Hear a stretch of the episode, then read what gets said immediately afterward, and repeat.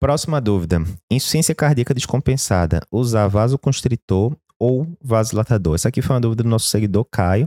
E a dúvida é essa: estou lá com o paciente com insuficiência cardíaca francamente descompensado, ali na minha frente, no pronto-socorro. O que é que eu vou escolher de droga vasoativa? Vasoconstritor ou vasodilatador? E a resposta aqui, vamos seguir a diretriz de 2018 de insuficiência cardíaca aguda, né? O que a gente vai ter que ver aqui é basicamente a pressão do paciente. Se o paciente está lá com a pressão, o ponto de corte que eles usam é acima de 85 milímetros de mercúrio, né? O paciente está com insuficiência cardíaca descompensada. A paciente tem uma cardiopatia chagásica, alcoólica, alguma coisa do tipo.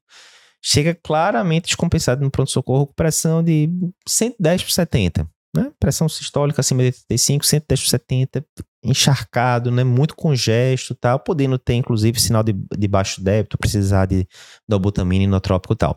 Nesse caso, a pressão estando de 85 para cima, né? a diretriz diz que você tem tranquilidade de usar vasodilatador, lembrando né, que nesse caso sendo ali uma, uma IC francamente descompensada, o ideal é que você use vasodilatador venoso. Por quê? Porque é muito fácil de titular, né? Você, digamos que você fez um vasodilatador via oral para o paciente, dosezinha baixa, mas o paciente começa a baixar muito pressão. Complicou, porque essa medicação vai ficar circulando ali no corpo do paciente várias horas.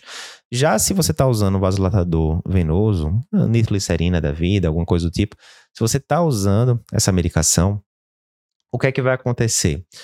Ah, se você pegar demais ali, forte demais na mão, se a pressão começar a cair, o que é que você faz? Ou diminui a dose e rapidamente já vai ter efeito, ou mesmo desliga, desliga a medicação e depois de poucos minutos acabou, ela não está circulando mais no organismo do paciente. Né? Então fica muito mais fácil você titular.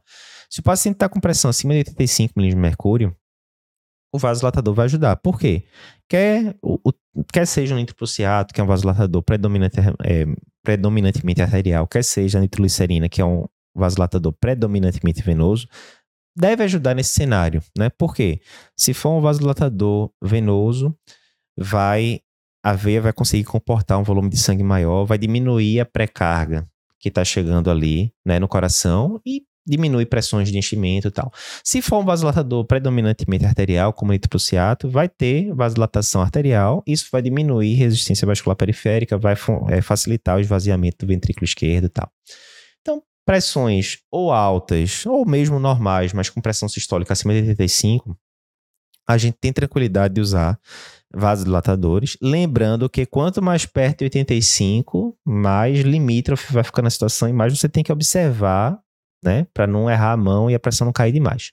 E a diretriz diz que abaixo de 85 de mercúrio, e aí você está com, com insuficiência cardíaca descompensada, pressão baixa, muitas vezes com baixo débito, aí já está evoluindo para choque cardiogênico franco. Nesses casos, pressão abaixo de 85, aí você vai ter que realmente lançar mão do vasoconstritor. Geralmente a gente usa noradrenalina nesses casos mesmo.